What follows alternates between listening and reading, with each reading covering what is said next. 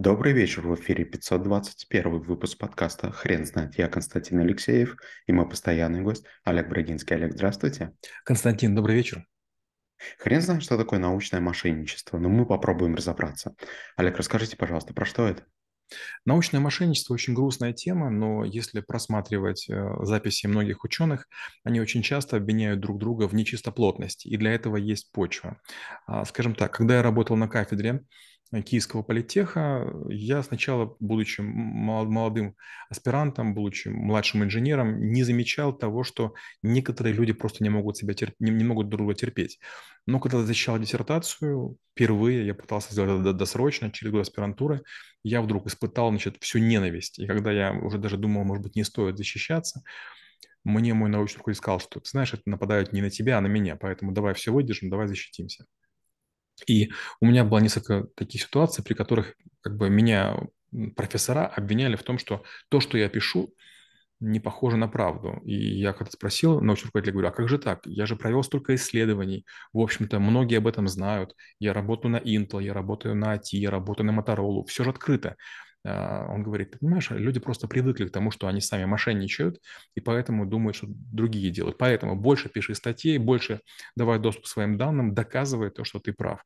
И я впервые удивился, я говорю, как же так? А ученые разве не должны быть чисты и кристальны? Он говорит, должны, но, к сожалению, если ты хочешь э, двигаться в кругах академических, ты хочешь на конференции, ты хочешь выступать, иногда ты тратишь 10-15 лет и вдруг понимаешь, что ты не достиг ничего. И тогда одна из простых историй – это попытаться сделать как бы из повидла конфету и выдать ее за то, что как бы, ты придумал что-то.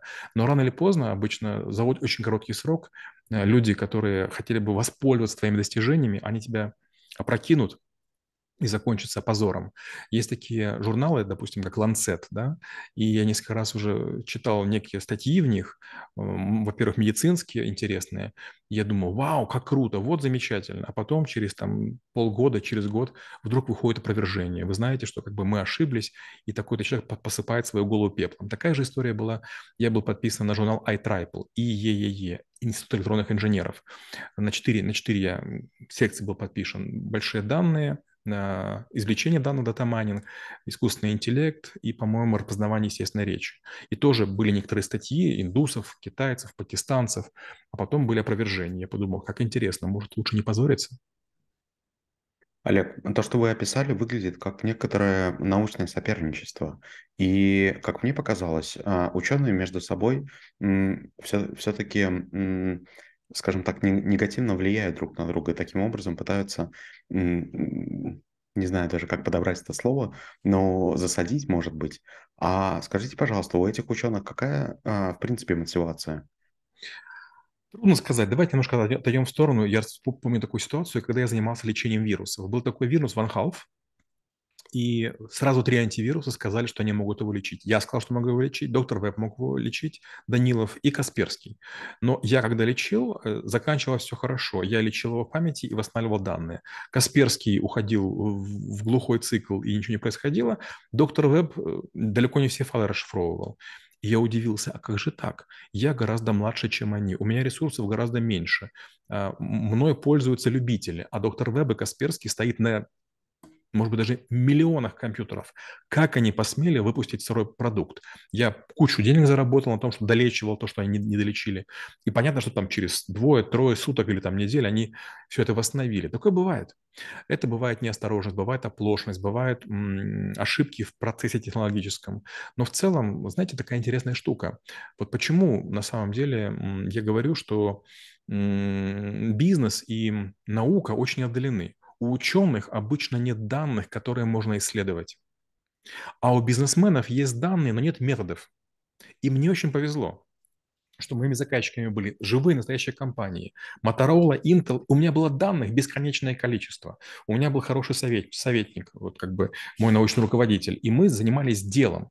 А многие люди генерируют какие-то данные случайным образом, они это не скрывают, запускают на свои модели, и модели, может быть, находят не все. Мало того, если данные генерируешь, ты можешь их сфабриковать, ты можешь что-то убрать, ты можешь добавить, и в конце концов ты даешь благоприятный набор данных, который для твоей модели работает. У меня была такая история. Была какая-то женщина, очень красивая, она работала на моем факультете, а, и она тоже ко мне обратилась и говорит, вот, значит, есть такая-то модель, есть такой-то комплект микросекционный, ты можешь его проверить по cases Intel? Я говорю, в общем-то, могу. И оказалось, что этот комплект не работает от слова совсем. То есть из 700 с чем-то кейсов он прошел, ну, максимум 200. Это вообще невозможно. То есть Intel не принимал никакое решение, если все use cases не проходили. Я ей сказал, она вдруг подошла ко мне и говорит, Олег, я не просто так к тебе обратилась, а, это там такая-то компания назвала, эта компания была AMD, она говорит, я понимаю, что ты не дашь мне методики работы с Intel, я этого не прошу, помоги мне заработать денег. И я говорю, вы знаете, я могу сделать так, что вы пройдете cases AMD, конкретные cases, которые вы не покажете, но это будет гарантированно бракованные микросхемы. Она говорит, мне очень надо. Закончилось тем, я помог ей, мне потребовалось две или три пары, всего лишь я ушел с них, сел за ее компьютер, это все настроил, но ее потом очень быстро уволили. И жалко было. Очень была красивая, эффектная женщина, достаточно молодая. Она была лет, может, на 10 мне старше. Ну, просто об, об, объедение, да, такая, облизнуться можно. И вот она как бы пошла на подлог. Наверное, заработала там, ну, не знаю, 2000 долларов. Это аналог там типа полтора компьютера по тем деньгам. И все, все закончилось.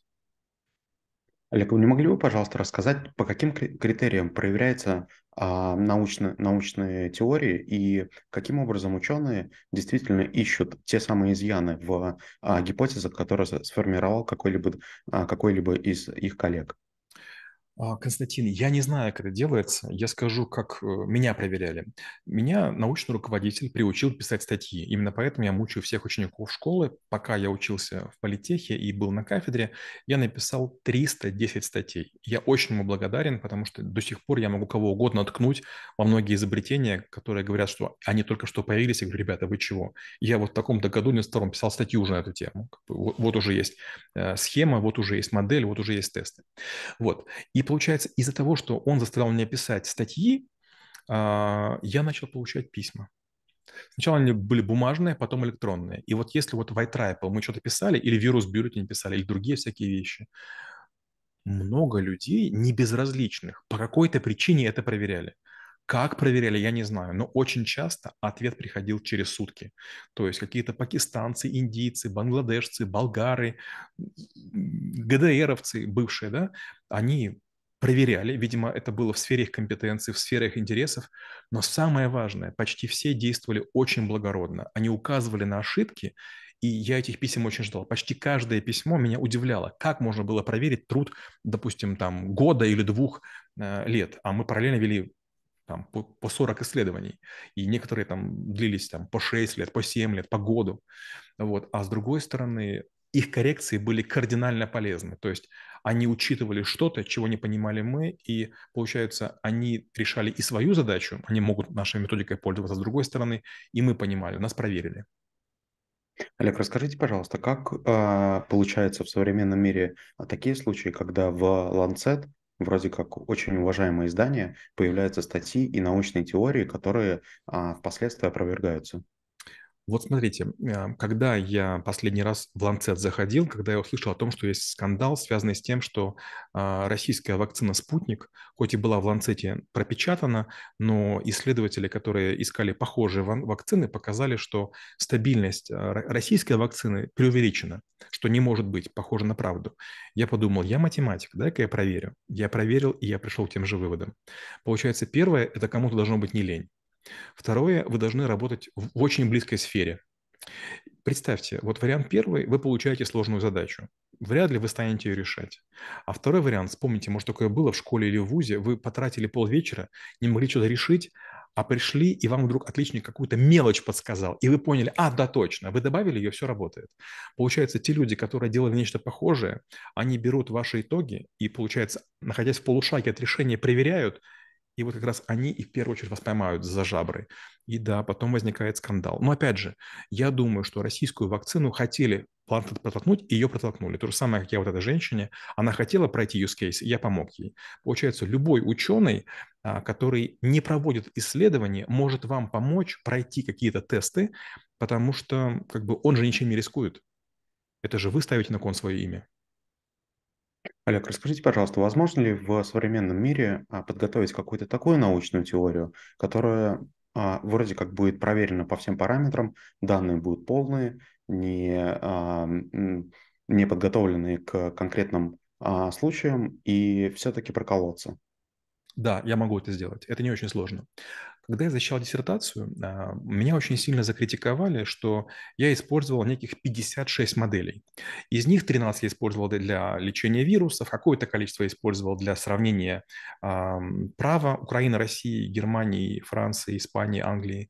И какую-то часть мы использовали для построения словарей морфологических, для переводчиков русско-украинских, украинско-русских. И меня как-то закритиковали, что мои, пере... мои модели чересчур разнородные, то есть они не являются единым семейством. А я так и заявлял, у меня есть три семейства. Вирусные модели – это вредоносная система или программы, это модели морфологические, это модели юридические. Я так и заявлял. И мне сказали, типа, то, что ты предлагаешь, мне очень подходит. Что я сделал? Я дошел до абсурда я построил очень стройную систему обозначений. Если моя диссертация была, кажется, страниц 120, больше нельзя, ну, по нормативам ВАКа, то система адресации разных переменных и букв у меня занимала, наверное, страниц 30. То есть я сделал очень строгую систему четырехбуквенных наименований. Я описал все это в четырехбуквенных значит, кодах, с помощью диаграммы Веча добился того, чтобы я построил такое пространство, в котором все модели можно было разместить. Пространство было избыточным, но оно в себя все вобрало. И в конце концов я построил ту модель, которую от меня хотели. Большинство людей, которые выдвигают строгие требования к ученым или к исследователям, их интересует только формальная сторона вопроса. И поэтому можно так подтасовать данные, чтобы вы были полностью как бы свежи, прозрачные, пахучие. Олег, расскажите про научное мошенничество в современном мире. Как, насколько часто вообще выходят а, научные гипотезы доказанные, насколько часто их опровергают и насколько хорошо или плохо выглядит эта борьба? Начнем с первого. Я работал в Альфа-банке, в украинском, в российском и так далее. И э, я, конечно же, не могу считать своих коллег учеными, но они постоянно занимались подлогом. Рисковики, оценщики, кредитчики, а, экономисты, финансисты, плановщики постоянно выдумывали какие-то формулы, меняли методологии, утверждали их на уровне банка, а, заставляли какие-то компании консалтинговые подписывать. Я был в шоке. Я математик. И я четко понимаю, что можно делать в математике, а чего нельзя. Но я постоянно был свидетелем того, как этим злоупотребляют. Обманываются клиенты, обманываются акционеры, обманываются коллеги. Это первое. Второе. Я несколько раз участвовал в междисциплинарных группах. Допустим, мы работали с высшей партийной школой, Киевский политех, высшая партийная школа. Мы работали с, с польским политехом, кажется, в Варшаве он находился. Мы работали несколько раз с Стэнфордом, мы работали с Мичиганским инструментальным э, вузом, мы работали с Беркли. И вот если математики с математиками или с физики с физиками, это все хорошо. Но когда мы работали с лингвистами, когда мы работали с юристами, когда мы работали с экономистами, это был просто ужас. Они строили крайне примитивные модели, потому что их интересовала только одна вещь. Они хотели получить кафедры, должности, премии и гранты. Они так и говорили. Нам не нужна точность, нам не нужна... Сделайте правдоподобие. И я от этого был просто в ужасе. Это, это Странно, но это факт. Олег, вы не могли бы, пожалуйста, рассказать самое а, запоминающееся научное мошенничество, которое вам попадалось в последнее время? А, ко мне обратился миллиардер. Это очень известный человек, который э, занимается инвестициями. Это не Баффет. И он сказал, что его люди придумали некую модель, и он попросил ее оценить. И мне эту модель выгрузили. Очень сложная модель, очень крутая. У меня не было к источникам данным доступа, там нужны логины, пароли и так далее. Вот, и там нужен был доступ к системам неким торговым. Но я попытался с ней работать. И вдруг какой-то момент я увидел, что там есть система неизменяемых коэффициентов а такого просто быть не может.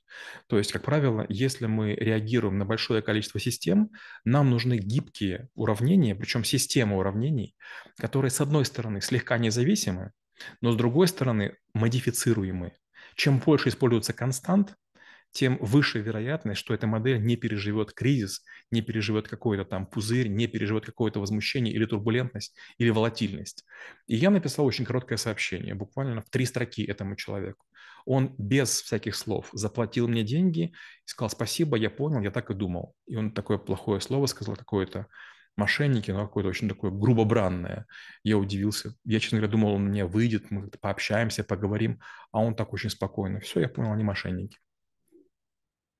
А, Олег, вы не могли бы, пожалуйста, объяснить а, а, эту реакцию, потому что я так понимаю, что миллиардер заплатил за это исследование и работала какая-то группа ученых, тем более, что вы говорите, что уравнения, которые были в этой системе, они достаточно а, монументальны. Я не думаю, что он заплатил. Я думаю, что к нему пришла какая-то группа людей, и они предложили. Дело в том, что такая история у меня была ну, лет уже давно, наверное, году в 2014. Ко мне пришли тоже люди с Московской валютной биржи и говорят, вот пришли студенты какого-то то ли Бауманка, то ли МФТИ, что-то такое. Мол, они написали роботов, которые зарабатывают деньги. Мол, можешь посмотреть. Я посмотрел и говорю, вне зависимости от результатов, эта работа, ну, точно не может быть вами куплена, потому что это какая-то ситуативная история, слишком простые алгоритмы. А, есть такое простое понятие – размерность. Чем выше размерность среды, в которой строится модель, тем выше вероятность точности. А, если мы имеем дело, например, там, с валютами или акциями, если ваша размерность, она не, не имеет не выше размерность, чем количество акций, торгуемых на, на вашей площадке, это очень плохой признак. Вот знаете, маловероятно, что вы смогли спать на одномерной кровати. Одномерная кровать – это линия. Олег, спасибо. Теперь на вопрос, что такое научное мошенничество, будет трудно ответить. Хрен знает.